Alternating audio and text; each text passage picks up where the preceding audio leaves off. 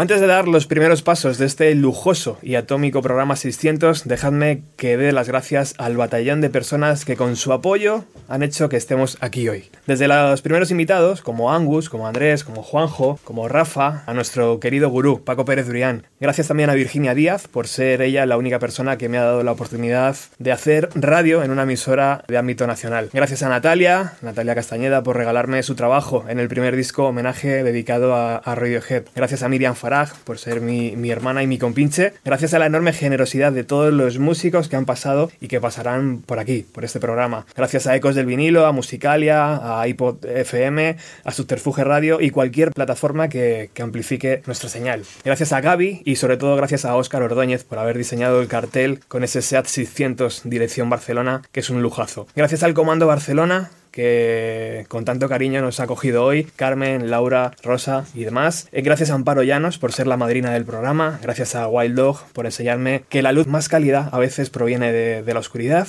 Iván Gondo de 61 Garaje, mi hermano más talentoso también, gracias a Javier Bielba de Arizona Baby, gracias a Víctor de Music Radar Clan, gracias a Luis Benavides, Pablo García Martín, Manuel Cabezalí, Tucho, Maite Moreno, Mario Viciosa, Ángel Agudo, Ernesto, especiales sobre Oasis, mi querido y enorme Vidal también, también gracias a todos y cada uno de los mecenas que apuestan por esta forma de hacer radio, ¿no? Carmen Ventura, Norberto, Luis Ignacio Parada, Joaquín, etc. Gracias a Juanjo de Craneón, a Miguel Ángel Barquero, a Raúl del programa Him, Juan de Última Generación, a Fran de Bocángel, a Miguel de Die Away. Gracias a vosotros, los oyentes, con casi 140.000 escuchas en 2019, nos habéis colocado entre programas como 180 grados, El Sótano y Siglo XXI, todos ellos de Radio 3. Gracias a la gente, que me olvido, que seguro que es mucha, y hoy en especial permitidme dar un especial abrazo y cariño, abrazo radiofónico a Jess y a Zaka por haber abierto estas puertas de Furiñaki en este programa 600. Gracias, amigo. De nada, para eso estamos aquí. Amigos, ambos. Gracias a los dos. Bueno, aquí nos sentimos como en casa, es nuestro estudio favorito, siempre lo digo, ya hemos estado varias veces. Y si viviera en Barcelona, yo haría mi programa aquí. Ostras. Siempre. Eso es como una amenaza, parece, ¿no? sí, eso es. Sería fantástico. Ah, sí, se me olvidaba, por supuesto. Gracias a Elena, a mi compañera incansable en este viaje, que sin ella hubiera sido imposible por supuesto. llegar hasta aquí, está claro. Bueno, hoy será uno de esos días que, que recordemos durante mucho tiempo, ¿no? Porque... Mmm, Estamos aquí en, en, Furiñaki.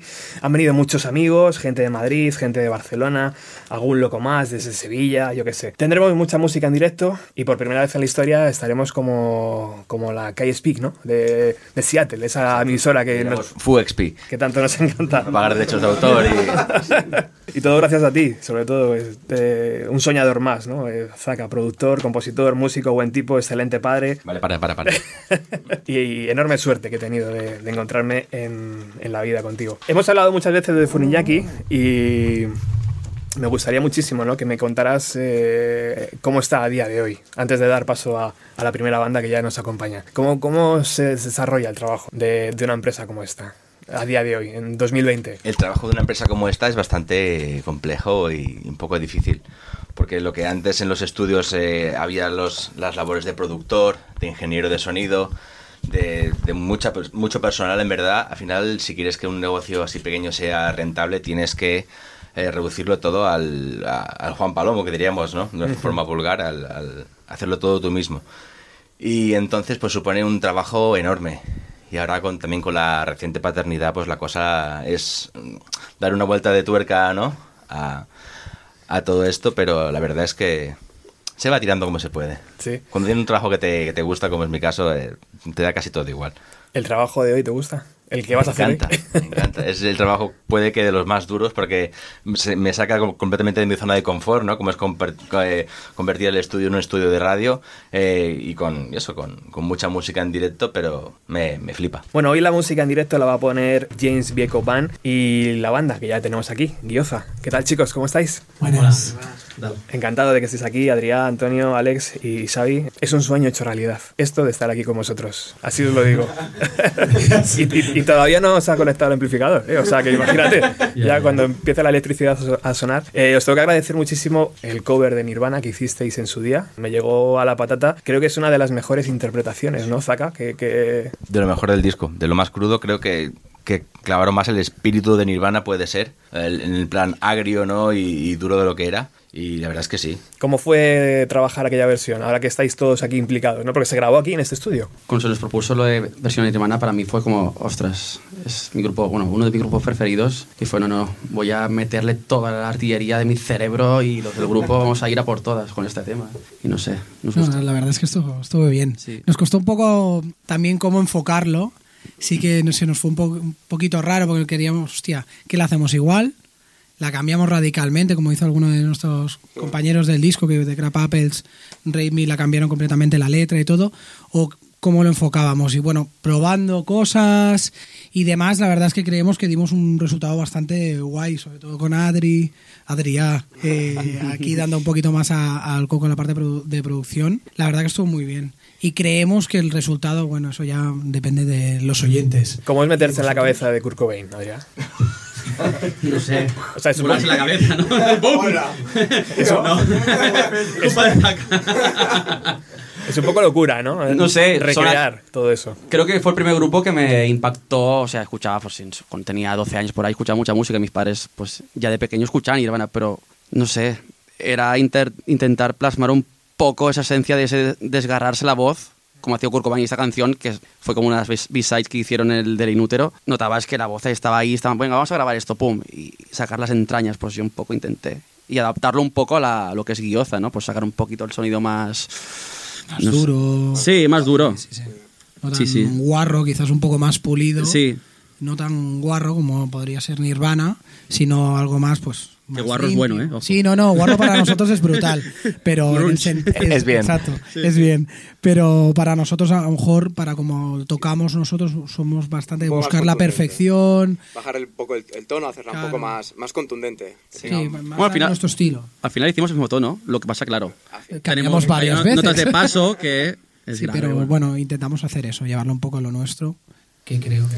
¿Y cómo fue Antonio meterse en la piel de Dave Grohl? Bueno, es, comple- es complejo cuando tienes que representar a- en tu pequeño país la- una de las baterías más grandes y de uno de los países más grandes es complicado. Esos matices, ¿no? Eh, sí, bueno, justamente a ver, a nivel personal fue un poco salirse también del...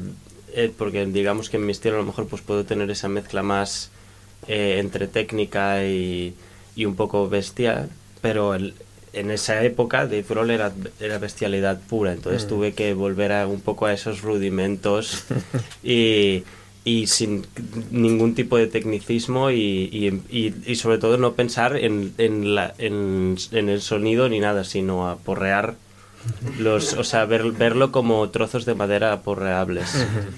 y, y nada, y realmente cuando sales y estás viviendo y intentando, digamos, vivir un- una época muy guay de baterísticamente, esto fue muy divertido. Qué guay. Bueno, te- A mí, Roberto, perdón, me gustaría Sí. remarcar que, el, que el- esta canción la hicieron en una mañana, en una tarde, ¿qué fue? bueno, Eh, no acabamos un día, ¿no? comiendo quizás que... Por eso que, que lo hicieron también un poco como al- estilo como haría Nirvana, que son temas que los tocaban juntos y los hacían de un plumazo, que no es aquello que te hacer una canción un- un- una semana en el estudio, sino que también uno de, de sus méritos como buenos músicos es que en un plumazo como el que dice, se sacaron una canción y lo hicimos en un día. Que es lo que les dije, esto hay que hacerlo en un día. Y se pusieron aquí, pim, pum, pam, y así de fantástica quedó.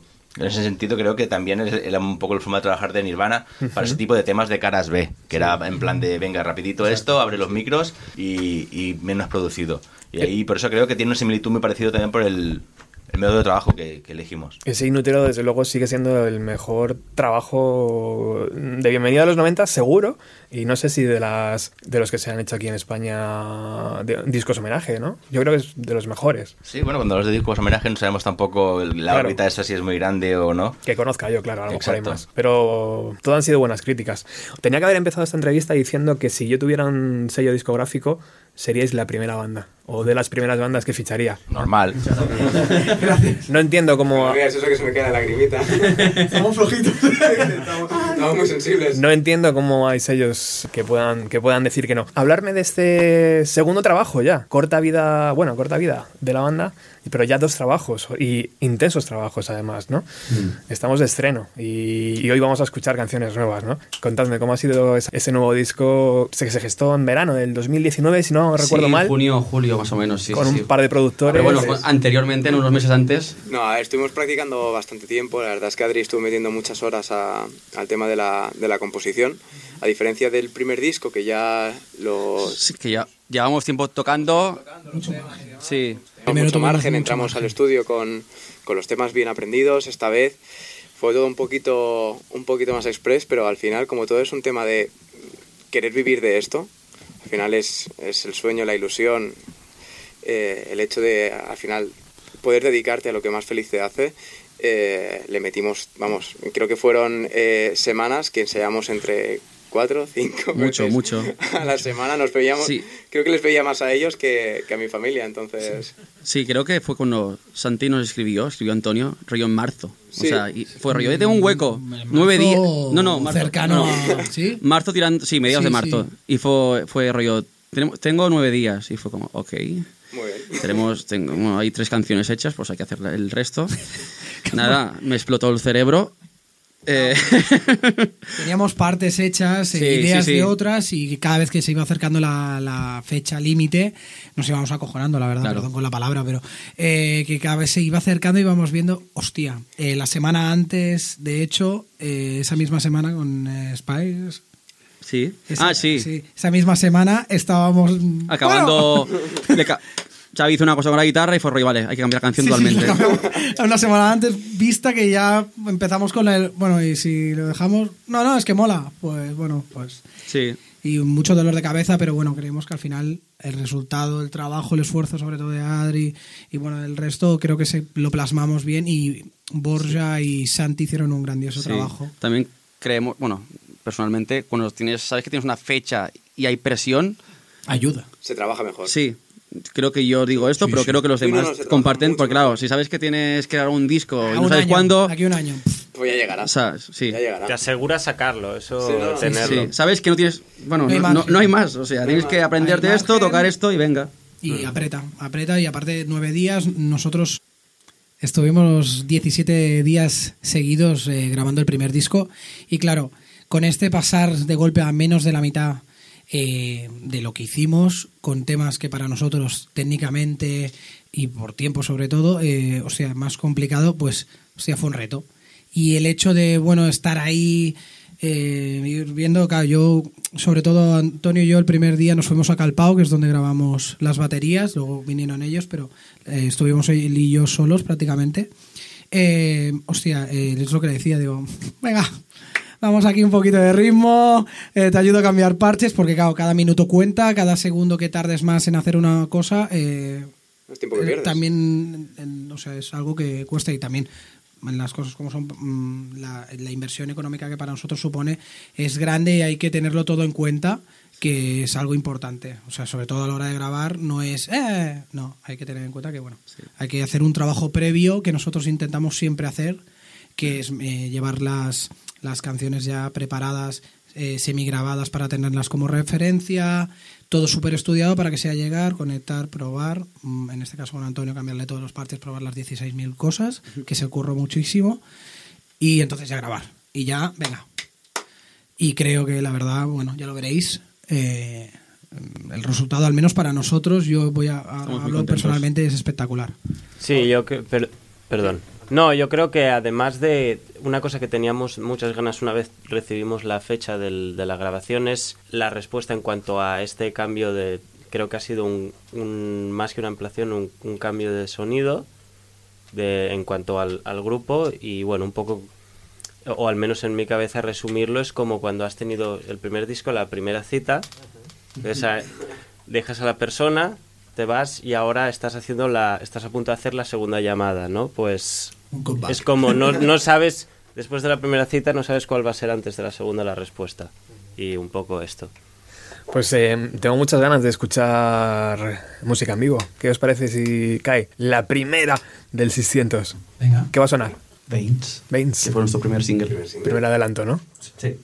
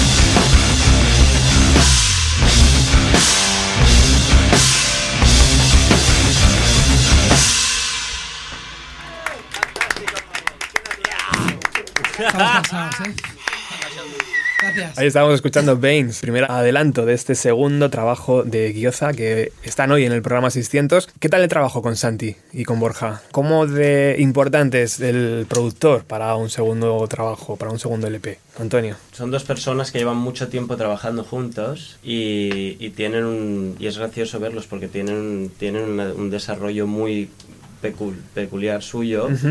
Y tienen y tienen dos localizaciones de estudio muy muy interesantes y, y realmente son gente que ves que cuando llegas ahí grabas y tal te das cuenta que son gente que han estado los últimos no sé al- Borja no tanto pero que llevan los últimos 15 a 20 años grabando a, a- a- a más de la mitad del, del panorama musical de aquí de, de rock y guitarra. ¿Eso fue una de las eh, cosas que os empujó hacia a, a que ellos fueran los productores? El hecho Sí, de bueno, que y el halago de que eh, incluso el, el primer paso lo diesen ellos, a, a incluso a escri- cuando me escribió a mi Santi y tal, y me- a decirme quiero grabaros y tal, y dijimos, bueno, pues ahora ya De cabeza. vamos a... Sí, sí. Y, y bueno, realmente son... Y, y tienen, y tienen un ambiente muy, muy agradable de trabajar. Y, aunque se lleven las canciones súper trabajadas, ¿acaban cambiando de alguna forma? Es- o... No, Bueno, creemos que no, no cambió. Son más que eran más Bueno. arreglos. Que No cambió el rollo, el estribillo, no. no, eso no. Tampoco, como hemos dicho, con nueve días es muy difícil llegar a un estudio, digo yo, y que te cambien la canción. No sé, yo creo que se escuchó los temas, dijo, vale, pues no voy a cambiarlo todo, alguna cosa así, pero no...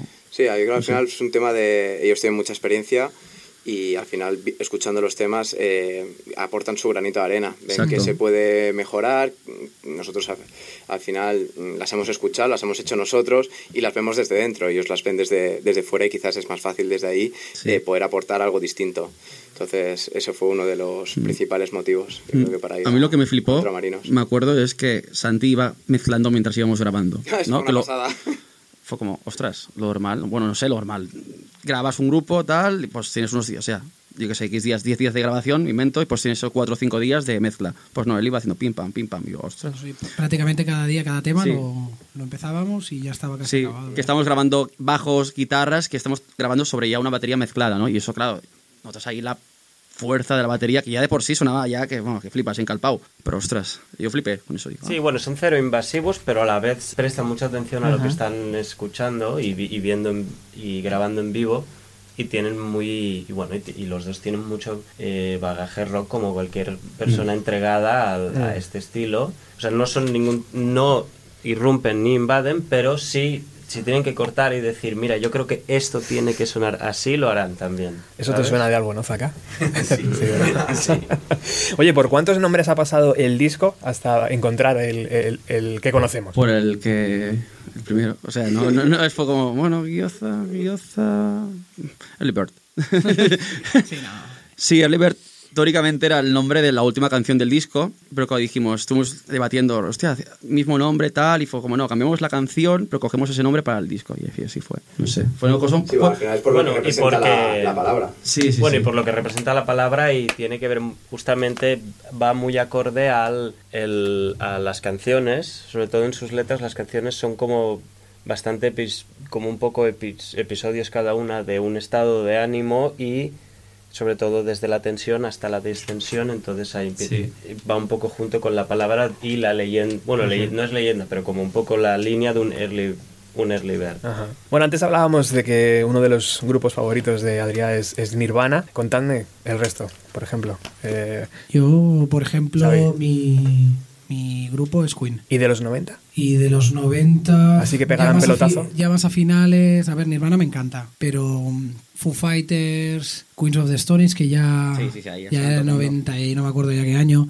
Yo más eso. Yo, pero lo mío, mi grupo por excelencia es Queen. Luego ya, ya Queens of the Stone Age, Foo Fighters. Yo tengo un idilio. Estoy completamente enamorado de Queens of the Stone Age y de Foo Fighters, la verdad. Pero mucho. Sumamente enamorado. Alex. Ellos se suelen reír de mí por lo que voy a decir ahora, pero eh, yo mis grupos de... Britney Spears. ¿eh? Por ejemplo. No, pero yo mis Ojo. grupos de... que recuerdo de así de mi infancia y, y demás. eh, bueno, yo en mi casa he tragado muchos eh, ochentas, eh, sobre todo eh, temas de Phil Collins y demás con esas baterías gigantes. Pero a la, que- a, a la que, a la que me separé ya de, de, de todo este tema y, y fui a buscar un poco mi estilo musical, lo encontré en el punk rock. Entonces todo lo que es temas... Pero aparte, en el, en el chicle. Entonces todo lo que es eh, Blink, Sun 41, eh, Yellow Card... Bueno, todo también, yo vengo de eso, ¿eh? pero que primer- un- como toda generación del 90 al 95, uno de mis baterías favoritos siempre será Travis, Travis Barker. Pero, eh, sí, sí, perdona, que es que lo he interrumpido No, en pleno... No, bu- a ver, en mi caso, em, eh, mi gusto lo, lo separo un poco entre el mainstream y el underground. Y bueno, pues digamos que a, a grupos de, de más, em, ¿cómo se llama? De, de mucha más aglomeración y eso, pues estarían, bueno, grandes como para mí, desde, desde Muse, Nirvana, em, cualquier grupo grande que suene bien y que haya hecho muy buenos discos. Y en el underground también,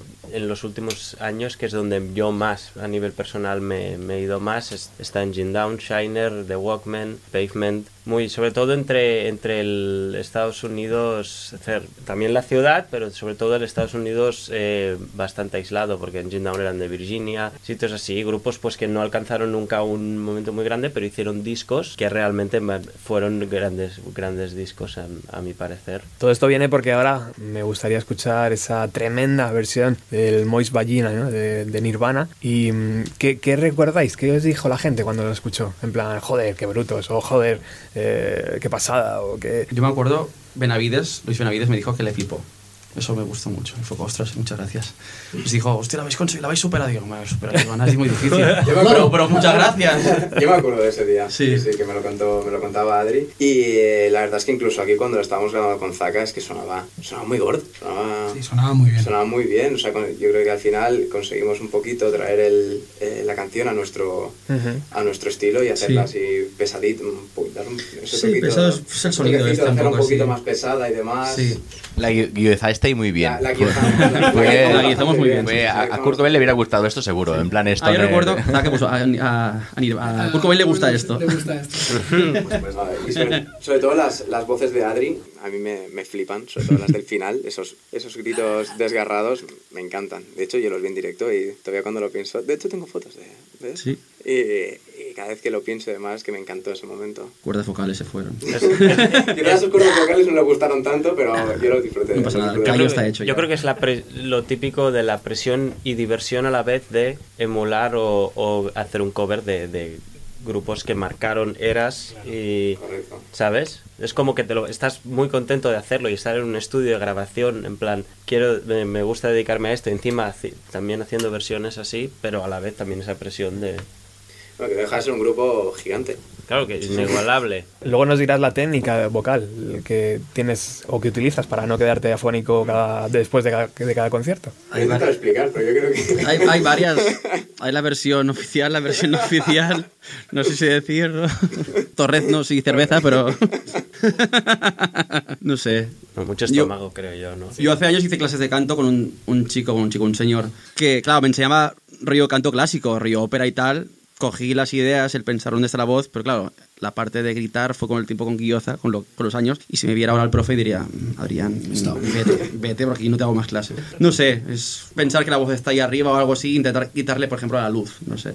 Cosas así, si piensas, si empiezas a rayar y tal, pues te jodes mucho de aquí del cuello. Mm. Que no sé. Justamente iba a decir, ¿no? Que en mi, en, por ejemplo, personalmente en mi, en mi corta carrera lo que he visto es a muchos cantantes de mayores que yo que me han dicho que cuando dejaron de pensar en la técnica y en, y en la impostación y en el de esto es cuando empezaron a cantar mucho Fíjate. mejor Joder. y cuando dejaron de pensar en... A ver, siempre está el típico cantante que viene no de, de gritar sin pensar y luego coge técnica y lo mejora, pero en cuanto al, al- al estilo crudo, creo que cuando de- veo que al menos los cantantes cuando dejan de pensar menos en eso es cuando mejor registran ese, ese, esa crudeza. Que de hecho cuando estamos en, estamos en el ensayo y empiezo a pensar, ay, aquí la voz es cuando no me sale bien. En cambio, como fue grabar el disco, las voces, que fueron como en dos días y había dormido una basura.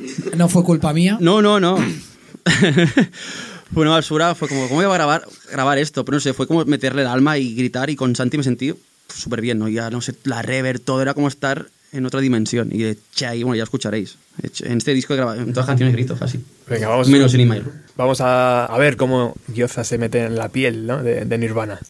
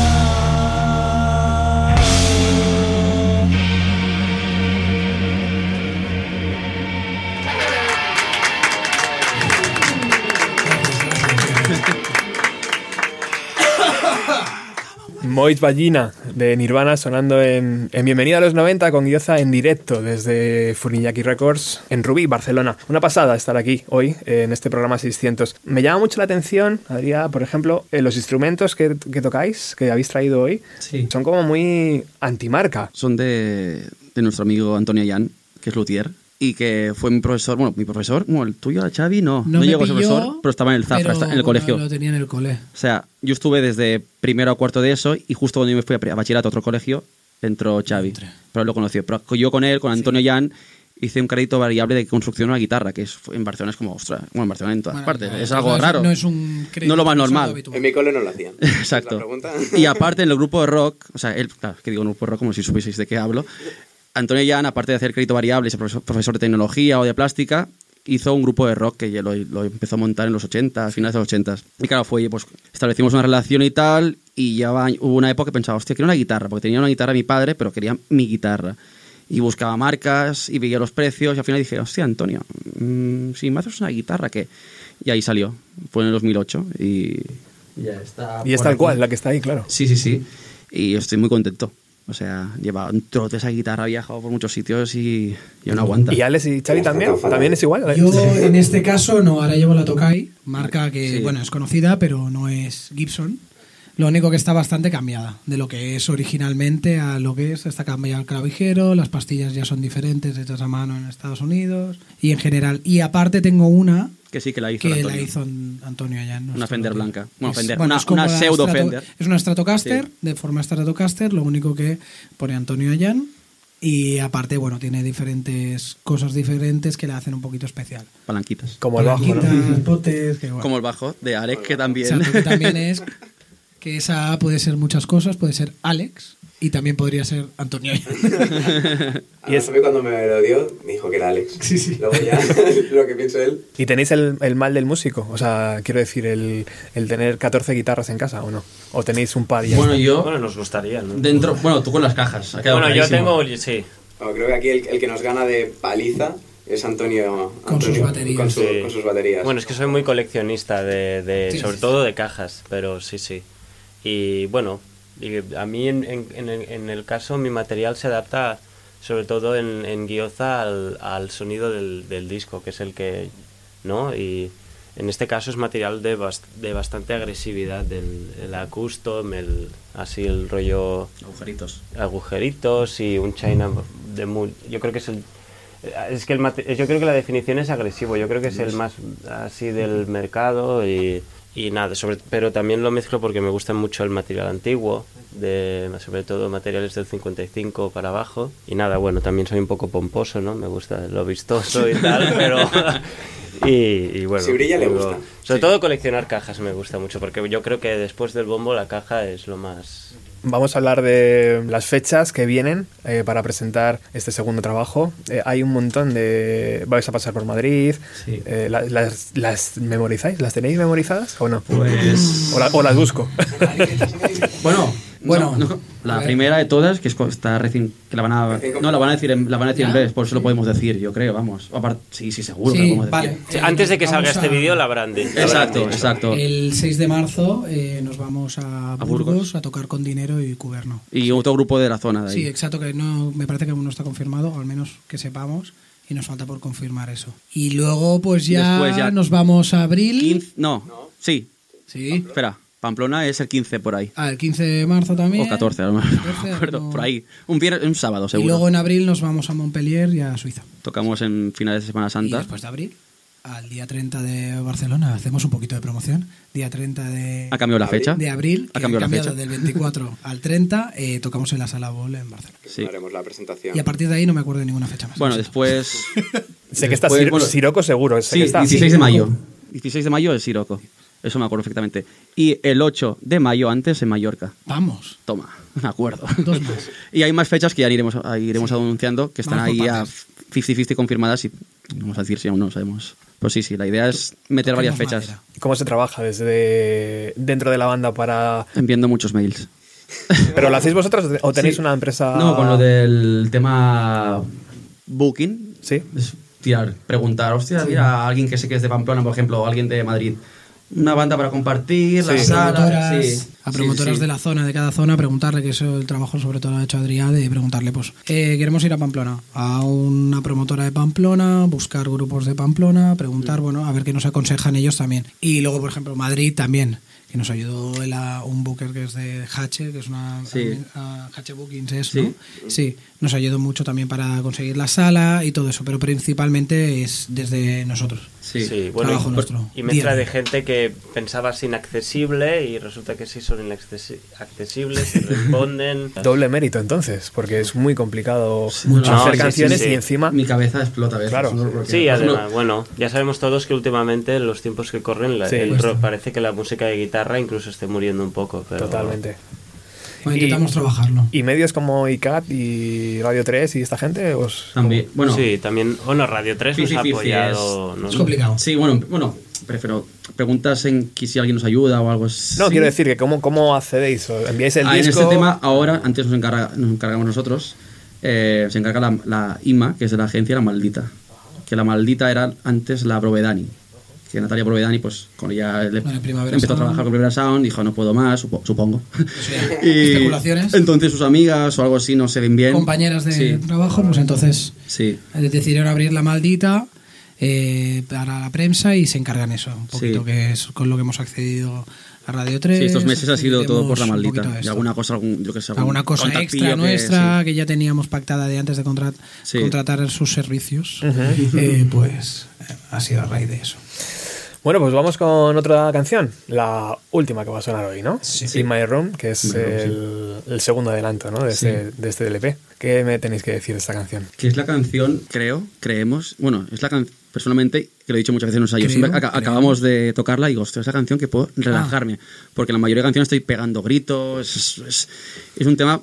Más disfrutón. Sí. Para nosotros ta- también es más disfrutón, que es Adri puede estar no tan tenso en, venga, eh, guitarra, venga, no, no, no, no, no, no, no. Puede estar centrado en, en enfocarse en la voz. Es, es una canción que le damos mucha importancia a las voces. Que bueno, que la gente que no la haya escuchado y espero que la escuchéis, sí fijarán que hay 10.000 voces Hmm. de manera simultánea y por lo tanto es algo que en esto intentamos reflejarlo y sobre todo él tiene que estar súper concentrado en eso. Y es tranquila porque podemos respirar. Xavi y yo no tocamos en hasta que Yo, llega. yo, hasta que no pasa el, segundo minuto y algo, yo no empiezo a tocar. Que bueno, pues tiene sus ventajas, puedo beber y bueno, y puedo mirar más allá. Bueno, yo creo que mantiene ese ambiente cargado, por lo menos de por ahora, de Guioza, pero a nivel técnico es un, es un respiro y un, y un golpe de frescura en cuanto al, a lo que venimos haciendo hasta ahora de, Mm. de canciones Sí, y tal. Bane, el primer single, fue como lo más, decir, un poco guioza del anterior disco. Mm. Como, mira, estamos aquí otra vez, guioza, ¿no? Pero y ahora hemos querido sacar ese segundo single. Entonces, mira, no es lo que era antes de cambiar. Y el tercero, bueno, ay, Pues, se me ha escapado ahora. Uno. Sacar... Sacaremos un tercer single. Single. Single. single, está muy bien. Sí. que, ah, bueno, será el mes que viene. Pero no diremos es- cuánto sí, ya. no, te vienes tampoco, te estás- tampoco me te acuerdo. estás enganchando en carrerilla. tampoco me acuerdo, tampoco me Sacaremos acuerdo. otra canción y ya está. Y, no. ¿Cuál es la fecha del lanzamiento del disco? Tampoco sabemos. Primera de marzo, segunda de marzo. Vaya. Sí que lo sabemos, pero no lo diremos. Vale, vale. Ah, sí. Bueno, Estamos hablando de que este, Ah, lo sabemos, yo, yo no. No prestéis atención. Lo dije el otro día. estamos hablando de que este single todo el rato es para respirar y demás, pero ya le hemos cambiado el final para hacerlo más. Sí. Bueno, Para al final aquí somos de la raíz. Que aún no lo han escuchado, no veis. Venga, pues vamos a escuchar. In My Room. Agradeceros un montón, de verdad, que hayáis estado en este programa 600. Nos conocemos de- de- desde la distancia, pero me siento tremendamente orgulloso de vuestro trabajo y de, Joder, y de vuestras ganas de hacer música y que espero que continuáis mucho tiempo haciéndolo. En la próxima visita a Siroco, antes paséis por, por Bienvenido a los 90. O sea que Seguro. Puertas abiertas siempre, ¿vale? Gracias. Vamos a escuchar In My Room. Venga.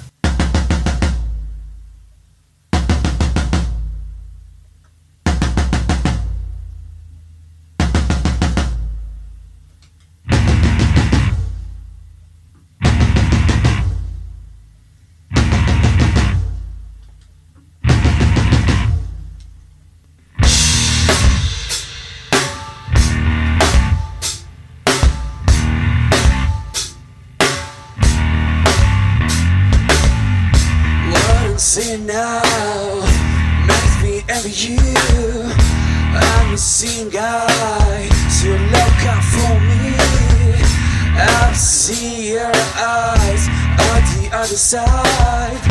I'm sorry for what you see tonight in my room. I,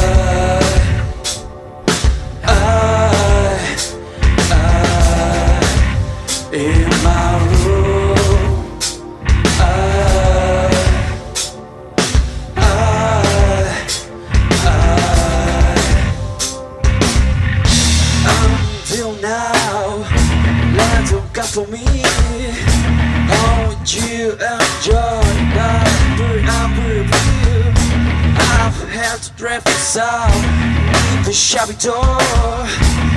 I'm sorry, you got me now in my room. Na, na, na,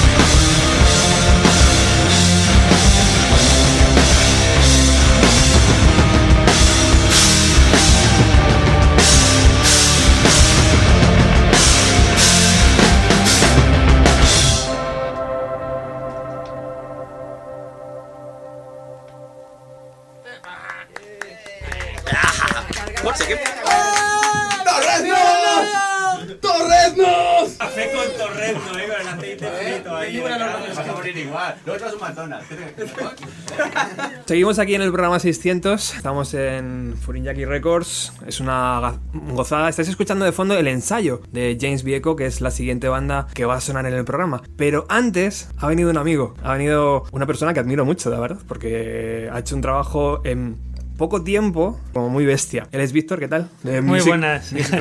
Muy buenas, encantado de estar aquí. Es increíble que te hayas podido pasar hoy, con todo lo que significa para un padre. Enhorabuena. Hombre, ¿sabes? muchas gracias. Tres meses ya, ¿no? Como papá. Sí, hombre, tenía que encontrar un hueco al menos para pasar a saludarte y, Qué guay. y por lo menos formar parte de esto. Me hacía mucha ilusión. Te la lo verdad. agradezco un montón. ¿Cómo han sido esos tres meses? ¿Bonitos? Han sido intensos. Pero sí, vamos, muy bien, Guay. muy contento. Bueno, tenemos que hacer la pregunta así rápida y a quemarropa, venga, ¿no? venga, va. ¿Qué ha pasado con ese vídeo, Víctor? De, la rueda famosa. A ver, eh, Resúmelo así como ¡pum! Bueno, son, son temas muy delicados y, y al final, eh, bueno, se juntan muchas cosas. eh, yo creo que estaba armando más revuelo del que yo me esperaba. Y bueno, es un tema que está ahí, que me interesa mucho. Creo que es importante que la gente sea consciente de este tipo de cosas porque deben denunciarse y todo el mundo debe conocerlas. Y bueno, a- al final el vídeo ha tenido que quitarse, pero, pero es un tema que no abandono y de hecho es un tema que quiero seguir trabajando para hacer una versión más completa, más documentada, que me gustaría que quedase una guía fácil y sencilla para todo el mundo, ah, para que pueda conocer mejor una trama tan importante que afecta sobre todo a muchos artistas en este país. Bueno, es más fácil hacer un vídeo en casa que un vídeo como esto, con, con tanta gente que tenemos enfrente hoy. Ah, pues a ver, eh, Sí, no. Es, es más fácil trabajar eh, tú solo en tu casa, ah, sobre todo porque no es como la radio, que es algo Mm. muy fluido y muy directo. Tú en tu casa puedes hacer tu vídeo 15 veces seguidas si te hace falta para que te quede bien. Ya. Pero es complicado porque tienes que seguir un ritmo muy rápido y concentrar mucho en muy poco tiempo. Ese es el problema de los vídeos. Tienes que hacer mucho concentrado en la menor cantidad de tiempo posible. Es, YouTube hereda mucho el formato del videoclip, entonces tiene, tiene una velocidad de, de narrativa que a veces es, es complicada. A veces no estás de humor, a veces el tema es complicado, entonces tiene su parte fácil, tiene su parte un poco más complicada. ¿Sabes el número de reproducciones que tiene que ha tenido el canal hasta ahora? Aproximadamente. Mira, yo en eso debo ser el, el tío más desastre de todo YouTube porque no sé ni cuántos suscriptores exactamente tengo ahora mismo. No, nunca. De hecho, una de las cosas que me marqué es que no quería obsesionarme con, con las cifras. Yo creo que una de las cosas buenas que tiene cuando haces algo simplemente porque te gusta es que no, no dependes demasiado. Y a veces haces un vídeo que te gusta mucho, como cuando hice el especial de la música tecno que vio bastante poca gente. Pero mira, yo lo disfruto un montón, me encantó y, y no me importa demasiado. Entonces, ni sé las visitas totales que tiene el canal. Ahora mismo tampoco sé exactamente cuántos suscriptores tiene. Y, y nunca quise preocuparme demasiado de esas cosas, la verdad.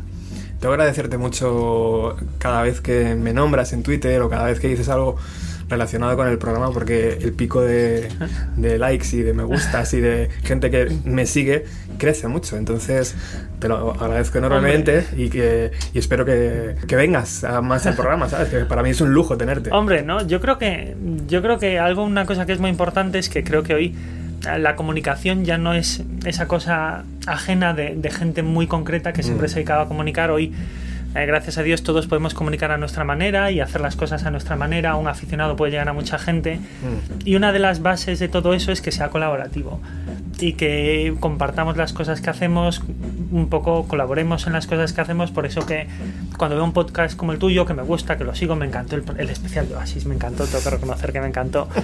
Entonces, creo que es importante compartir esas cosas porque al final es, es una manera de defender una manera distinta de trabajar la comunicación y la Mm. divulgación. Mm. Es muy difícil guionizar los programas que tienes en la cabeza. Quiero decir, ahora que estás aquí en el programa 600, estás trabajando seguramente mentalmente en dos o tres programas, ¿no? Que en un futuro veremos. Eh, ¿Cómo se trabaja eso, Víctor? ¿Cómo, ¿Cómo tienes la capacidad de hacer? ¿Es fácil? ¿Es difícil? A Porque un programa de radio es más fácil, porque, pero tú tienes que montar la imagen, buscar ¿no? ese dato y tal. Sí, a ver, hay una. Yo creo que hay tres partes. Ah, Una es la parte que a veces es complicada, que es elegir el tema. La Mm. segunda, que muchas veces suele ser la más fácil, eh, que es la de documentar el tema. Porque ya, como, bueno, como hago lo que me gusta, pues hablo solo cosas que, que creo que conozco bien o que, o que por lo menos me muevo fácilmente, con lo cual me suele ser fácil de documentar. Y luego hay la parte de editar y de trabajar esa parte de buscar fragmentos. Cuando hablas de directos, buscar a veces grabaciones de los artistas cuando están empezando, hay muy pocas grabaciones. O buscar fotos de los artistas antes de que fuesen famosos es complicado. Entonces es algo que lleva mucho tiempo, pero no es tan complejo como lo puede hacer cualquiera dedicándole paciencia. Muchas veces la parte más complicada es, es buscar temas que sean lo suficientemente interesantes para todo el mundo y cada vez sea algo que te interese a ti. Y eso se aprende haciendo programas, ¿no? O Sí. sea, haciendo vídeos, quiero decir. Al, al principio haces como los que te gustan, luego a lo mejor hay una especie de bajón, luego otra vez vuelves a subir y dices, ah, vale, esto es lo que gusta, ¿no? Sé A que ver, tengo que ir por ese camino, sí. ¿no? más o menos. Hay, hay un miedo permanente que tenemos todos los que hacemos contenido en YouTube. Eh, Yo pensé que no, que era cosa mía, pero cuando hablas con otros creadores de YouTube, al final eh, YouTube intenta un poco conectar a los creadores entre sí, lo cual te ayuda mucho. Descubres que es el mal que tenemos todos y es que tienes miedo a un día no saber de qué hablar. Y, y yo me acuerdo cuando empecé el canal, te- mi principal miedo precisamente era ese. Dije, oye, yo hago 5 o 6 vídeos, ¿después qué hago? Y yo recuerdo que mi novia me dijo, mira, ¿cuántos discos tienes? Y yo, pues no sé, tengo unos 10, 12 mil discos. Me dice, pues mira, habla uno de cada semana y te da para 5 vidas, ¿sabes? Ya ves. Entonces dije, ostras, pues mira, es verdad. eh, si lo miras por ese aspecto, pues temas sí que hay. Joder, ya ves. Y esas ediciones también que tienes tú, que también son muy complicadas. Claro, mi novia lo que no sabe es que muchos están repetidos, tripitidos y claro. cuatripitidos. Entonces hay menos contenido del que parece. Joder. Bueno, tenemos eh, gente en el estudio, de hecho por ahí veo ya ganas de preguntar. En cuanto ha aparecido Víctor esta mañana, como que se, ha- se arma un revuelo, ¿no? Y, y es un revuelo bonito, ¿no? Porque la, la gente valora tu trabajo. No sé si en todos los comentarios que recibes, sobre todo en los vídeos, cuando los haces en directo, ¿cómo, cómo te da tiempo, tío, a leer los- lo que te dice? Porque yo veo un chorro, Sí. un chorro de preguntas, ¿Cómo, cómo la eliges? ¿Cómo- No, no, no, no puedes. Eh, mm, yo en eso sí que tengo que admitir que he tenido mucha suerte. Eh, de- generar contenido en Internet eh, tiene el lado bueno que llegas a todo el mundo, tiene el lado malo de que el mundo de Internet es muy hostil. Yo creo que la gente ha aprendido una educación en el, en el cara a cara que aún no ha, aún no ha aprendido a través del ordenador. Y es uno de los problemas que tenemos hoy en día en la comunicación, que la gente, los modales que tiene de tú a tú no los tiene por internet. Pero yo he tenido mucha suerte en eso y la verdad es que no, no me he encontrado un entorno muy hostil como el que se ha encontrado mucha gente. En eso sí que tengo que admitir que tengo mucha suerte. Se me hace raro a veces que vas a los conciertos o, o vas a los festivales y la gente viene, te habla, te saluda y es raro porque ellos te conocen y formas parte de su día a día, pero tú no sabes quién son. Eh, entonces se te hace como extraño. Sí. Pero, pero reconozco que, que es, eh, que es agradable y que, se, y que se lleva bien, sobre todo porque nunca, nunca he tenido ningún problema al respecto. Y que el 99% de la gente suele ser súper maja, o sea, Sí. súper agradable. Sí. Por un tonto que te toque ¿no? al final. Sí, la verdad es que en eso, ya te digo, tengo mucha suerte porque muchos, eh, muchos creadores con los que estás en contacto, eh, ostras, te cuentan Mm. cada cosa que dices tú, joder, da hasta miedo. ¿Cuántas ofertas has recibido de alguna empresa ya para, no sé, patrocinar el canal o comprar directamente el canal? O... Pues mira, muchísimas y el problema eh, yo creo que hoy de YouTube no es la publicidad, sino la calidad de la publicidad. O sea, yo por ejemplo m- podría vivir de hacer un canal solo reseñando eh, equipos de audio chinos. Porque te, te llaman, te ofrecen dinero solo por sacarlo y por decir que la gente se lo compre. Y les da igual, pagan. El problema no es tanto la publicidad, sino la calidad de la publicidad. Creo que el problema de YouTube no es tanto buscarla, sino encontrar una, calidad- una, una publicidad que sea de calidad. Yo reconozco que, mm, que he tenido dos, eh, dos ayudas de, de publicitarias en el canal porque no es algo que me, pro- me ha preocupado demasiado, pero precisamente por eso, porque mm, te ofrecen cosas que que es generar dinero a base de erosionar tu canal, lo cual es como ganar por un sitio y perder por otro. Y a largo plazo no creo que sea, no creo que sea un buen camino. ¿Ha llegado alguna oferta, algún medio de comunicación o no? ¿Eh? Eh, Pregunto, no sé. a ver, eh, sí y no. Me refiero, el problema es que yo creo que cuando haces contenido en Internet, yo creo que hasta cierto punto tienes que asumir que lo que haces va a ser difícilmente compatible con los métodos clásicos de comunicación. Y no porque sea malo, sino porque tú trabajas de una manera y tienes un ciclo de trabajo eh, que no es compatible con los métodos clásicos de comunicación. Yo grabo en mi casa cuando tengo tiempo, a lo mejor en dos semanas no grabo y grabo dos vídeos juntos, hablo de lo que me gusta y no me preocupa que a lo mejor hay un patrocinador que no puedes decir según qué cosa, entonces te das cuenta de que a lo mejor muchas veces a los medios de comunicación clásicos les interesa lo que haces, pero eh, ellos quieren adaptar lo que tú haces a un formato que hace que lo que tú haces sea algo completamente distinto. Claro. Entonces, no, no es un camino que me ha interesado demasiado, o al menos no he visto una manera en la que, en la que se puedan compatibilizar las, cosas, las dos cosas hoy. ¿No te gustaría estar en Subterfuge Radio? ¿Eh? Eso siempre. broma. Si tú me llamas para subterfuge, eh, yo encantado. Vamos a aprovechar que, que hay gente por aquí que, te quiere mucho y que ha venido a- al programa para que hagan alguna pregunta si queréis. Eh, si os apetece hablar con Víctor. Natalia. Hola. Hola. Mira, yo quiero hacer una pregunta a los dos. Ah, vale. Porque creo que, bueno, los dos sois dos grandes comunicadores y eh, que el dinero no es una variable en vuestro. ah, a la hora de comunicaros, ¿no? Entonces, eh, saber qué es lo que os motiva para hacer un nuevo podcast, un nuevo vídeo y qué es lo que os tiene enganchados ahí. Bueno, pues a mí hay una cosa que sí que es verdad que, que me ayuda un montón lo que hago y yo creo que es una de las cosas que más me motivan y es que he aprendido más haciendo el canal de YouTube que antes de hacer el canal de YouTube porque eliges un tema, tienes que documentarte, tienes que leer sobre él, eh, tienes que leerte entrevistas de los artistas. Eso era. No, no. Entonces, tienes que leer sobre, sobre él, tienes que leerte las entrevistas. Entonces, cuando te das cuenta, tú haces el canal para comunicar y tú eres el que más está aprendiendo, porque al final, de todo lo que has leído, de todo lo que has repasado, eh, has publicado en el vídeo a lo mejor el 20% y el 80% te lo has quedado para ti. Entonces, cuando te das cuenta, haz- el que más está creciendo con el canal eres tú. Yo creo que a día de hoy es lo que más me engancha seguir haciendo cosas. Al margen de, de programas como este y de coincidir con tanta gente como, como hoy, yo creo que es lo mejor, ¿no? El, el egoísmo de hacer el programa para ti y la suerte de que alguien lo escucha también, ¿no? O sea, primero lo haces tú el programa para ti y luego ya, si tienes la suerte de que alguien, de que uno lo escucha, de que 10 o de que o de que 100.000 como o yo que sé cuántos millones en el caso de Víctor, pues mejor. Pero, pero siempre es para ti primero, es verdad. Sí, eso sí es verdad. Sobre todo porque yo creo que a ti te pasa también que como lo que hacemos lo hacemos solos, Sí, muy solos, sí. es algo como, no sé, como una catarsis interna, ¿no? Que haces para ti mismo, Sí. para, para crecer personalmente. Que luego lo compartes y hay gente pues que lo valora. Sí, es la suerte, es verdad. Hola Carmen. ¿Qué tal? ¿Cómo estás? Hola, Víctor y, Hola. y Roberto. Víctor, yo quería saber qué, qué te llevó a hacer los vídeos. ¿Cómo fueron tus, tus comienzos? A ver, eh, a mí siempre me ha pasado que yo pasé mucho tiempo hablando y escribiendo sobre música. Yo creo que como todos, todos los que nos gusta la música siempre vas haciendo cosas, a lo mejor escribiendo de vez en cuando. Y me apetecía seguir por ahí, pero, pero quería probar alguna manera distinta de hacerlo. Entonces me parecía que hoy el, el formato que, que más llega a la gente con la divulgación es, es el formato audiovisual y sobre todo el formato corto. Entonces yo, yo me crié de, de, de crío leyendo sobre música de una manera muy densa.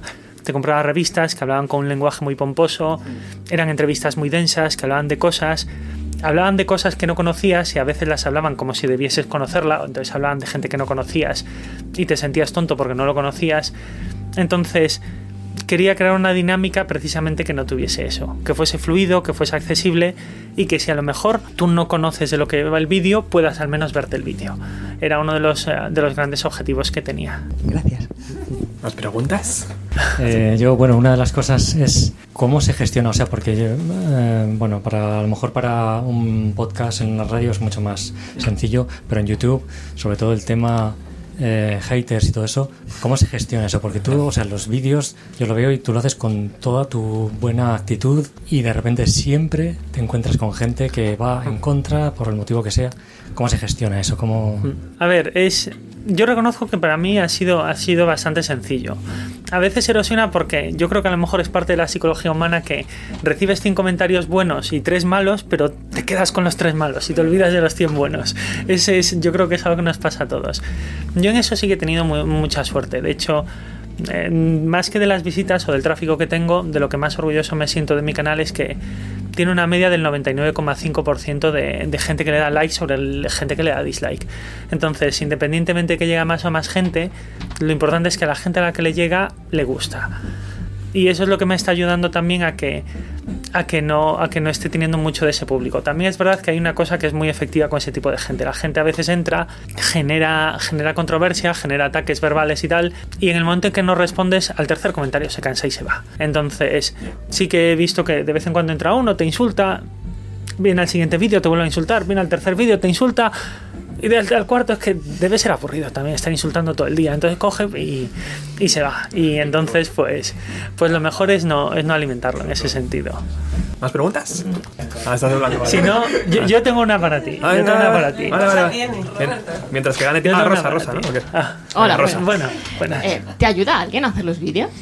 Eh, no, y se nota bastante porque debo ser el youtuber más desastroso de la historia, en el sentido de que mis vídeos se ven mal, mis vídeos se oyen mal, mis vídeos no Yo no- tienen yo no prácticamente eh, mis vídeos no tienen prácticamente edición, o sea, soy yo cortando con un programa. De hecho, los primeros vídeos los hacía, los grababa con el móvil, cortaba con el móvil y los subía con el móvil. O sea, era como el peor youtuber de la historia.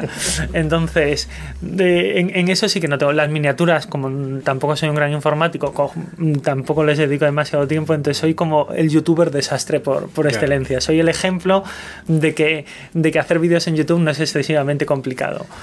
No, no, no. de hecho, pierdo, en eso sí que soy bastante al revés. Muchas veces los youtubers piensa, eh, pierden muchas horas editando los vídeos. Para que os hagáis una idea, un- ah, una vez eh, Crespo de, de Quantum Fracture dijo que editaba durante 40 horas. O sea, yo es algo que ni me planteo. Yo cuando tardo mucho tardo 3 horas, ¿sabes? Y ya para mí es un auténtico suplicio. Eso que te iba a decir, o sea, un vídeo de 15-20 minutos son tres horas de trabajo de editar solo. No, eh, son tres horas de editar. Generalmente tardo Tres unas horas, tres ¿no? horas en grabarlo ah, porque... Tres horas en grabarlo y tres Tar- horas de tar- editar. Tardo tres horas en grabarlo porque yo tengo un gravísimo problema. La gente no se da cuenta, pero tengo un gravísimo problema. Yo soy disléxico. Ah. Eso hace que yo confundo palabras o digo palabras que se parecen y que no son, o digo fechas mal puestas o tal, y lo peor es que no me entero. Entonces muchas veces a lo mejor alguien ve el vídeo y me dice, oye, mira, que es que has confundido dos palabras que no tienen absolutamente nada que ver, o has confundido dos fechas que están al revés, o has dicho 1890 en vez de 1980 y, Sí. y no me entero. Hice un vídeo de Nine Inch Nails hab- hablando de Tren Reznor o Tren Red, bueno, hablando de entonces, entonces me, me- para mí grabar es, es, es especialmente tedioso por eso. Eh, Pero la, la- la parte más larga es la que más te gusta siempre, que es la de leer, repasarte, Sí. volver a leerte las críticas que tuvo ese disco. Ya solo leyéndote las cinco o seis críticas más importantes que tuvo ese día, ese disco en su momento y tal, inviertes un montón de tiempo, que es donde, donde dedicas casi todo el tiempo. Pero editar, prefiero perder el menor, el menor tiempo posible. Hay mucho curro detrás, claro que sí. ¿Alguna pregunta más? Ah, sí, se anima Fernando. Vamos, Fernando. Eh, ¿Qué otros canales tienes de referencia? en- o si los tienes. Pues a ver, eh, a mí, yo curioso, yo no soy muy seguidor de YouTube, tengo que admitirlo. No, yo soy un poco mayor, entonces no, no, no domino el mundo de YouTube eh, como, como la mayoría de la gente que, que hace vídeos de YouTube, que tiene veintipico años y que se ha creado un poco en la plataforma. Eh, yo recuerdo que una de las... Hubo dos, viendo vídeos de YouTube, hubo dos personas que me empujaron mucho a hacerlo de YouTube. Eh, una fue Anthony Fantano con The Needle Drop, porque lo que hacía era un tío hablando en su casa que no tenía nada, ni edición ni nada, y el tío hacía vídeos buenísimos. Y dije, hostia, es que puedes hacer un vídeo sin nada. Y el otro un día llegué y mi hermana pequeña me puso un vídeo de Lauron Play y dije, es que este tío también está aquí hablando en su casa, no hace nada, y, y- y el tío es gracioso. Entonces me di cuenta de que era mucho más accesible de lo que, de lo que yo creía. Sí que ves canales que evidentemente están, son mucho más profesionales y tal, pero yo creo que ya se mueven en un nivel de complejidad de edición, de, de preparación y tal, que, al que yo ni siquiera aspiro, entonces tampoco. Pero esos fueron como mi referente de, ostras, pero esto, esto no puede ser muy complicado. ¿Alguien más? ¿Alguien más? Yo, yo sí ¿Alguien que tenía una pregunta sí. para ti. Venga. Yo tenía una pregunta para ti, sobre todo con el, Qué con el cambio de, de, ahora que estás en Subterfuge. Mm. Un poco, ¿cómo has gestionado el cambio? ¿Cómo es ese...? Porque, a ver, es, es, pas- es pasar de un podcast ¿no? que, que haces tú a un proyecto mucho más ambicioso, Sí, con un nombre que es una gran responsabilidad además. Entonces, un poco, ¿cómo ha sido esa evolución? Pues eh, yo tengo que decir que el año pasado, a la altura de verano, eh, estaba en el momento más bajo de Bienvenida a los 90, anímicamente. O sea, de decir, ya es el último año que lo hago, o que es de los últimos programas que lo hago. Y a raíz de lo de Subterfuge, me obligué, ¿sabes? A mí mismo a buscar una salida, a decir, no, inténtalo una vez más. Y me reuní con Carlos Galán, le propuse el proyecto. Le gustó muchísimo y a partir de ahí me metí en una rueda que pensé que iba, a ser mucho trabajo, pero no tanto como ha sido en este año de, de- de curro que hemos hecho. Y pues yo qué sé, lo asumes. ¿No? Lo hablas con tu pareja y sabes que si antes tenías cinco horas libres, pues ahora tienes tres porque tienes que dedicarle dos y, y cosas así. Y luego mucha ayuda también de Carlos Galán, por supuesto, que, que ha puesto toda la carne en el asador. Y más que tiene que venir, que queremos que, que- que crezca. Ahora hay como 25 programas en una emisora que lleva desde verano, aunque realmente empezó antes. O sea, que lleva seis meses y, y estamos muy contentos. Mucho trabajo, la verdad. Porque aparte de tú, o sea, tú haces, tú sigues haciendo tu programa, pero luego, ¿qué papel juegas en el resto de, de, de programas de subterfugio? ¿Un poco los vas, re- los Claro. vas revisando, los vas supervisando o Lo, vas...? lo que no quería es que me apartase de Bienvenida a los 90, ¿sabes? Que, que no me apartase de mi marca, porque era lo que siempre tenía como propio, ¿no? Porque si Subterfuge Radio salía mal, podía volver a Bienvenida a los 90 y, y seguir con ello. Y en, el, y en Subterfuge lo que hago es un poco dirigir, entre comillas, y apoyar a todos los programas del cero, ¿no? Asesorarles a la hora de hacer el programa, decirles, mira, pues a lo mejor esto es así, o piénsate esta entrada o esta temática que quieres hablar, lo puedes enfocar de- desde otro lado. Con todos los programas que han entrado, con todos, con todos, con todos. Al principio siempre han pasado por, por mis manos. Y claro, eso es tiempo, ¿no? Al final es, es demasiado tiempo. Pero creo que está mereciendo el, eh, por el resultado final. Están todos muy bien editados, muy bien grabados. No es un programa que que de repente es- alguien está hablando así, apartado del micro. No, está todo muy bien medido. Nivel bienvenido a los 90, ¿no? Que es mi nivel. Que imagino que habrá mucho más, pero sé que no es, no es menos. Te invito a que te pases un día. Hombre, eso seguro. Pues mira, te Vale. lo cojo porque, porque a finales de febrero quería ir por Madrid, así Vale. que ya, Así te ya te aviso. Teníamos pendiente un, especial de de Sí, hacer. ¿eh? me muero de ganas. Teníamos que, teníamos que retomarlo. Me muero de ganas. Bueno, eh, Víctor, muchísimas gracias por estar en este 600. Nada, Eh, hombre, gracias a ti. Creo que le tenemos que dar un aplauso, ¿no, chicos? Bueno, muchas gracias. Sigue haciendo tu trabajo y aquí tienes una familia, unos amigos para lo que necesites. Bueno, pues lo mismo te digo, gracias. Chao. Venga. Ah, lo último, lo Dime, último. dime. Recomiéndame un grupo y una canción de los 90 para cerrar este, este Un grupo y una canción de los Dendajoni. Esto tenía que haberlo ¿Tu grupo favorito ¿Eh? o tu canción favorita de un momento? Bueno, es que, es que, Determinado. es que mi grupo favorito es que yo soy un brasas. Mi grupo favorito es Radiohead y lo debo decir como 10 veces al día. y la era OK Computer, la era The Benz, la era... ¿Cuál? para mí, para mí empieza, para mí el, eh, para mí Radiohead empieza con Day. O sea, debo ser muy antipopular en eso, pero, pero para mí Radiohead de verdad empieza con Kid. Y dentro de Kid Aid, ¿cuál es la favorita? Para mí, sobre todo, es, eh, es Everything in its Right Place. Fantástica canción para cerrar, ¿no? Sí. Gracias. Venga, gracias, tío. It's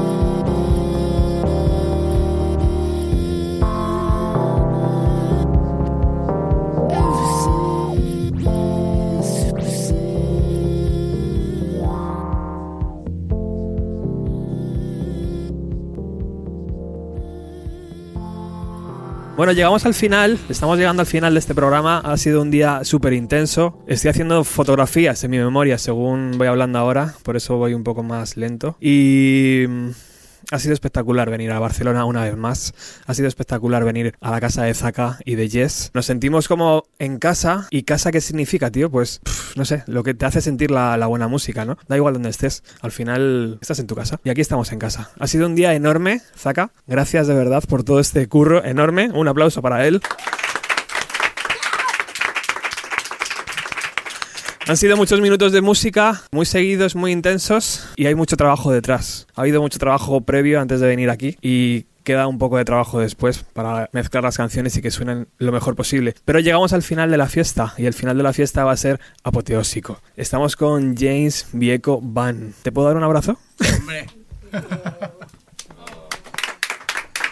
Por favor. Ha, ha sido muy emocionante esta mañana estar con, con Gyoza. Luego ha sido muy emocionante eh, charlar con Víctor de Music Radar Clan. Y tenía muchas ganas de que estuvieras en el programa Y yo, yo de venir. cara a cara, ¿sabes? Hombre. Dejar de, de tanto mail y tanto de WhatsApp. WhatsApp y de. Es un orgullo, de verdad, para mí que estés aquí. Has colaborado un montón de veces. Te admiro un montón en todos los proyectos que tienes, que son 10, 15, 20, yo qué sé, ¿sabes? No tengo ni idea de cuántos haces. Pero todos los sigo y, y me parece que gente como tú y como tu banda, como, como Dani y como Carmona, que nos acompañan ahora. ¿Qué tal, chicos? ¿Cómo estáis? Hola, buenas. ¿Bien o qué?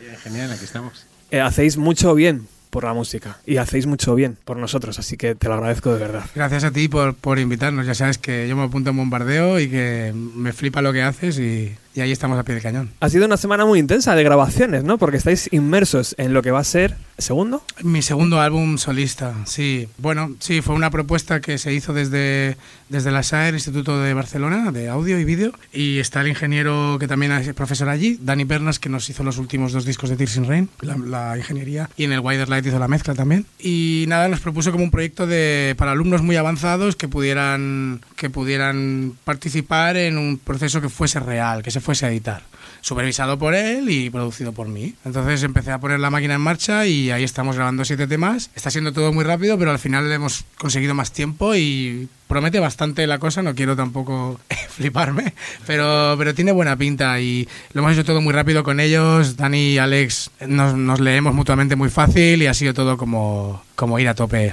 ahí. sí. ¿Podremos escuchar algo hoy de esa de esa de ese ¿Podemos escuchar disco? algo? Sí, os tocaremos algo en directo, Sí. un par de temitas al menos. Joder, qué guay. Oye, ¿qué pasó con Tears in Rain? ¿Qué pasó con Tears? Sí, ha habido un Bueno. momento de, de- que necesitáis un paréntesis, ¿no? Un, un break o Sí, algo así. digamos que, que esta dirección compositiva, que, que en realidad es la que yo estoy ahora retomando en solitario, eh, de la manera en la que, que ha ido el proyecto, pues yo he estado 10 años en él y ha pasado por muchas fases y necesitaba pues dejarlo ir y empezar una cosa nueva. Hemos sentido mucha, que hemos hecho cosas muy bonitas, hemos hecho cosas yo creo de mucha calidad, hemos puesto toda la carne en el asador, pero a la vez hay algo en, en- en nuestra forma de sincronizarnos en nuestras vidas que no hace que sea una banda que quizá esté tan unida y encima hay como muy poca respuesta de la escena en general. Entonces ha sido un agotamiento que al cabo de los años ha ido haciendo mella y yo he estado muchos años meditando esta decisión porque fue, lo fundé yo el proyecto y había puesto todo en él, pero era como si necesitara hacer un borrón y cuenta nueva, independientemente de si a lo mejor la música que hubiera hecho para otro disco de Tears es lo que estoy haciendo ahora realmente.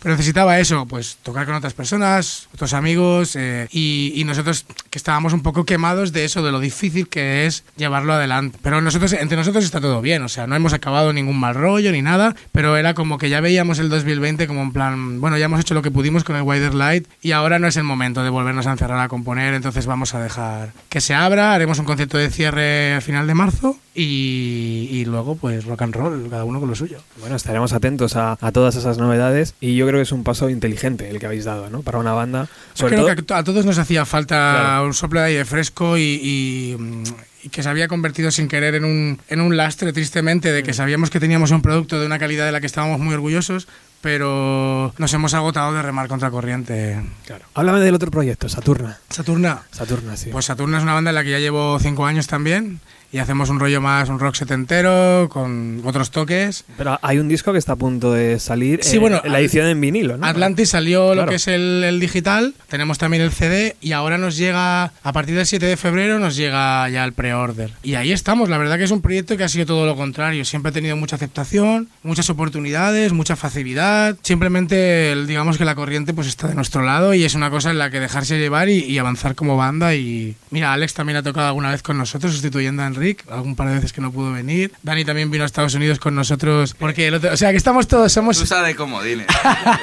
somos una family promiscua musicalmente. Sí. Oye, chicos, hablarme de cómo es trabajar con Jim. con Jim. Oh my god. Habla- o sea, ¿qué, qué pasa por esa cabeza? Y sobre todo, comentarme el tono de la garganta. ¿Cómo, cómo, cómo lo veis vosotros? Bueno, Jim, Jim, tiene, Jim tiene una voz genial. Yo considero que es de las mejores voces de España y por supuesto Estoy de las acuerdo, tío. O sea, es increíble estar detrás de él porque es comodidad.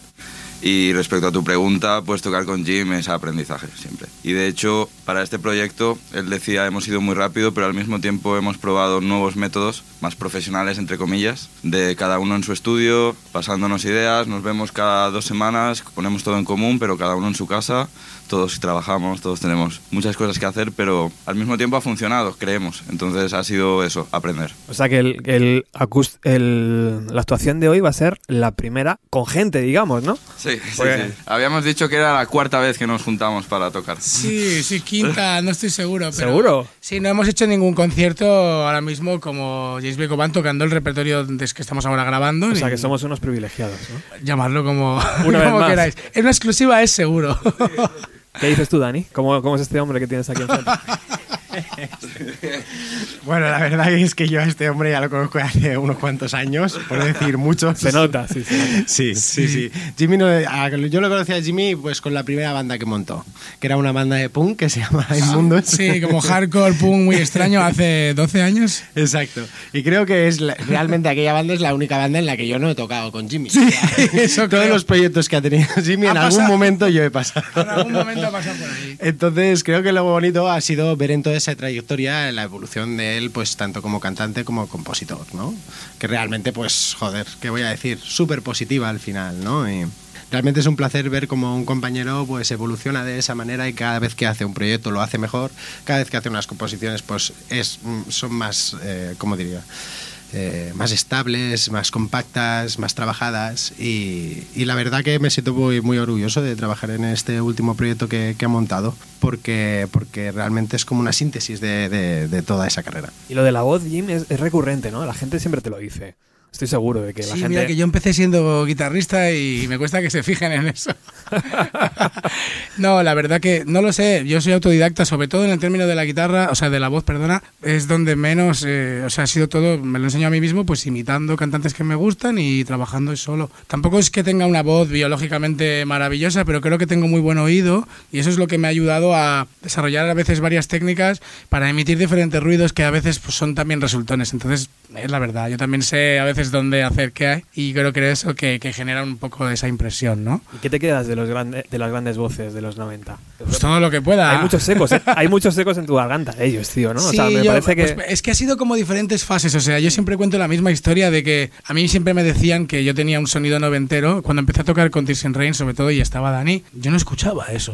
O sea, yo conocía Nirvana como todo el mundo, pero venía más de Hendrix, Zeppelin, movida setentera. Sí que tendríamos luego un punto alternativo, pero vamos, que no era como la obsesión, era con lo que me salía. Entonces, que como ese feeling, de alguna, de alguna manera me pasó lo mismo, supongo que a la gente de los 90, que escuchaba Led Zeppelin y yo qué sé, estaba rayado, ¿sabes? Entonces me imagino que, que pasó un poco por, por el mismo proceso y de tanta insistencia de dar bolos y tal, y la gente decía, hostia, Pearl Jam, hostia, Soundgarden.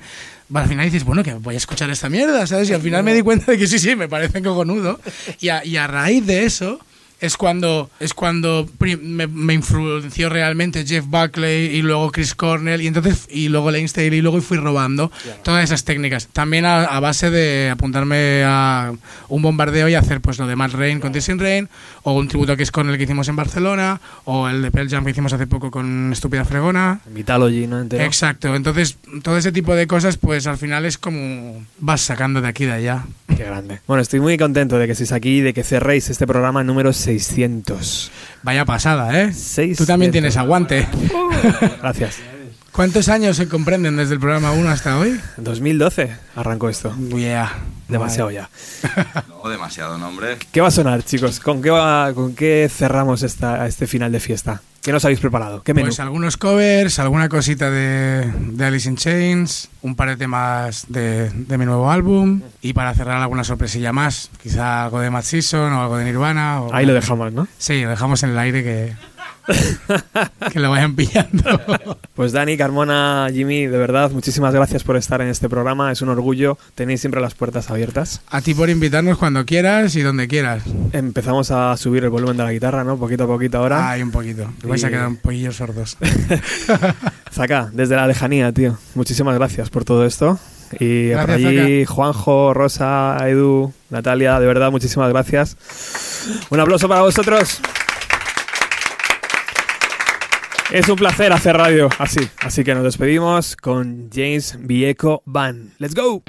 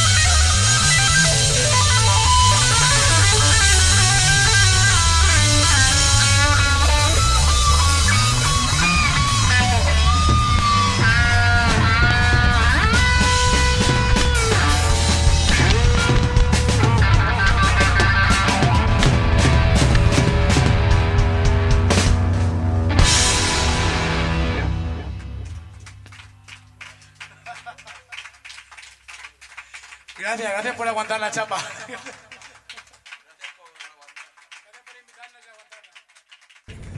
¿Qué pensabais? ¿Que estaba ya el programa acabado? Pues no, aquí estamos, en el vagón cafetería de, del AVE, dirección Madrid, con Natalia y con Ed. ¿Qué tal, chicos? Hola, Robert. Hola, ¿qué tal? Muy bien.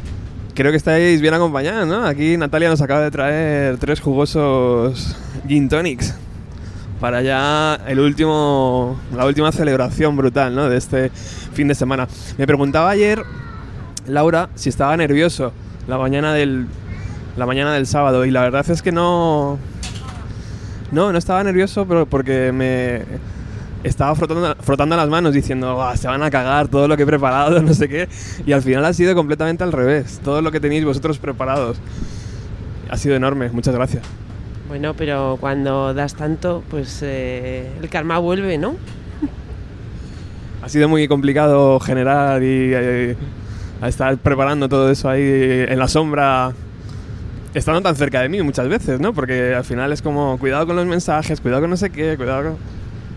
Bueno, en realidad es que, o sea, ha habido mucha, mucha gente ahí detrás de ello preparándolo. O sea, ha habido una coordinación ahí muy buena por, por parte de todo el grupo y mucha ayuda, todos súper dispuestos a, a todo y, y bueno, al final ha salido muy bien. Bueno, Ed ha hecho unas fotos increíbles, todavía no las hemos visto, pero a lo mejor hay mil, 1200 fotos, ¿no? Este fin de semana, un montón, ¿verdad? Sí, y también, también ya hay algunas por ahí, ¿no? Subidas de Santiago que nos acompañó y Carmen me parece que ha hecho un como un drive para que colgáramos y compartiéramos las fotos de este fin de semana. Tremendo el Comando Barcelona, ¿eh? Ese, ese apodo que les, que les hemos puesto a Carmen, a Laura, a Rosa y a, y a la gente de allí. Nos han cuidado, vamos, de, no nos podemos quejar de nada, ¿no? Sí, sí, totalmente increíble. O sea, chapó para el Comando Barcelona. Hay infestos también que se pudo unir también. Eh, increíble, increíble, muy bien. eh, todo. Como si fuera de la familia ya todos. Sí, sí, sí, exacto, exacto. Es, es, al final es lo que tú dices siempre. Es, eh, da la sensación de que somos familia. Es que cuando, cuando arrancaste con Telegram, ¿tú pensabas que se iba a generar este ambiente de grupo? Porque al final somos como, pertenecemos a un grupo, a un clan, somos el clan de Bienvenido a los 90 y eso une muchísimo, nos ha unido muchísimo. Más que estar al otro lado del- de, de los auriculares escuchando un podcast, con gracias a Telegram nos hemos unido muchísimo y nos hemos conocido, hemos compartido y nos retroalimentamos todos. Solo había que ver la cara de Víctor ayer, ¿no? Era como... A ver, esto es esta gente que hace aquí. Esto es muy raro, ¿no? Pobre chico. Gracias, Víctor, por venir. Yo creo que sí, que un poco alucinó ahí en plan, pero ¿y estos frikis aquí? Como... Se comió un poco el marrón de cuando, de cuando me entregasteis el regalo, que está aquí junto, todavía sin abrir, por supuesto, y que disfrutaré un montón. Bueno, yo te dejo el mando de- del programa, toma. Di lo que quieras. No, yo quiero contar una cosa que pasó ayer en la comida, que no estábamos grabando, y es al final que, que grande es el mundo y qué pequeño. Porque estuvimos comiendo con Guioza y hablando con Antonio el batería, pues resultó que también era el batería de Morn. Y además resulta que Edu eh, fue el primer concierto al que fue a hacer fotos como fotógrafo musical. Y bueno, pues ahí hubo un momento de, oye, pues te- ya te mando las fotos porque aparte de las que publicaste tenías como 599 más, ¿no? Tenía unas cuantas, tenía unas poquitas, sí, sí. Lo que pasa que ya sabes que era el primer concierto al que iba, sin tener ni idea todavía de cómo funcionaba la cámara prácticamente. Entonces, bueno, pues muchas no, no tienen, no hay por dónde cogerlas, pero bueno. Yo discrepo porque hay fotos muy buenas, las he visto. Bueno, bueno. no sé, no sé. Pero lo estupendo es eso, ¿sabes? Que vas hablando y entonces, pues yo estuve aquí, vas haciendo enlaces y igual que la familia de Bienvenido a los 90, no solamente entre músicos, sino con eh, flipados de la música. Decíamos también, eh, eh, no sé si ayer o esta mañana también, que eh, realmente muchos de nosotros, eh, antes de a lo mejor de conocer el grupo, el podcast o lo que sea, íbamos a los conciertos solos. Porque a lo mejor nuestros amigos más íntimos y tal, pues no comparten a lo mejor los gustos musicales o estamos en otra ciudad o lo que sea.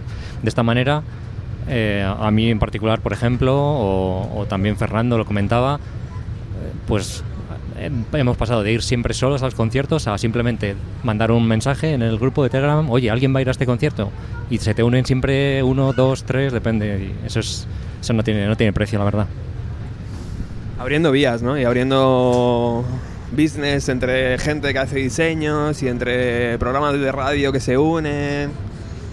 Es que es, la única forma de, de- de hacerlo. Pero bueno. Levanta la mano, Natalia. Es que has dicho diseño y bueno, pues lo primero que me ha venido a la mente ha sido ese maravilloso cartel de Oscar, que es brutal, que estuvimos ayer hablando que sacar una edición impresa, porque es preciosa, yo la enmarcaré, para mi casa sé ya perfectamente dónde la voy a poner. Entonces... También. Un amigo chocolatero del Comando Bar- Barcelona.